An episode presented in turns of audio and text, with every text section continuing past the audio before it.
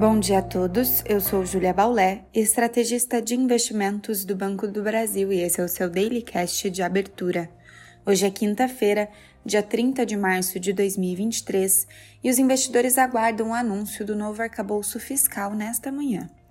A apresentação da matéria será realizada hoje, às 10h30 da manhã, e é o evento mais aguardado para o dia, com impactos na curva de juros, bolsa e câmbio.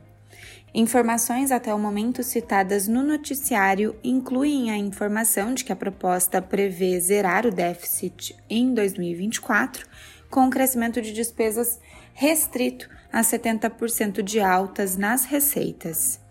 Ainda na agenda de hoje, com relevante importância, o presidente do Banco Central fala em seguida, às 11 horas da manhã, sobre a divulgação do relatório trimestral de inflação.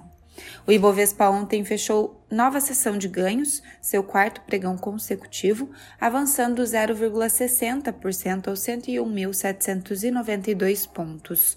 O dólar encerrou aos R$ 5,13. Ainda assim, na curva de juros, houve alta ao longo de toda a sua extensão.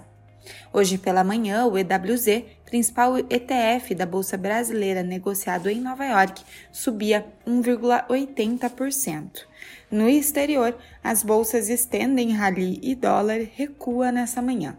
A recuperação das bolsas nos últimos pregões segue à medida que as preocupações com o setor bancário diminuem.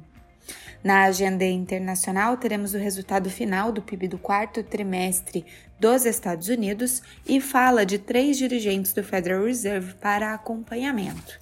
Na Europa, mesmo com a revisão de baixa para o índice de sentimento econômico da zona do euro, as bolsas seguem em campo positivo.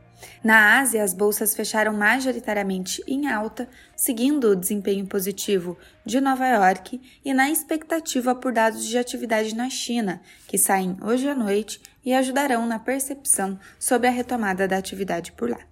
Ficamos por aqui, um bom dia a todos e até a próxima!